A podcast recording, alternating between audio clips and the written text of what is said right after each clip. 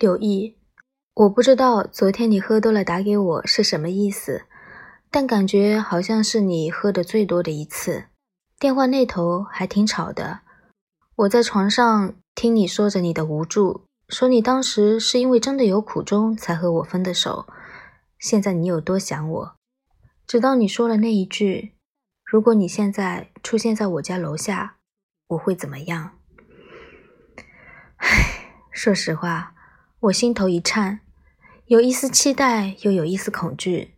期待能再次见到你，恐惧我会再经历一次。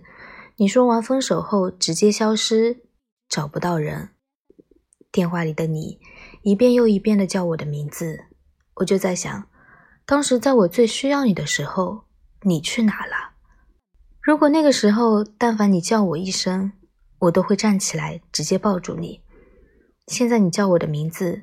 你觉得多少声能换回原来那个爱你的我？以后别再给我打电话了。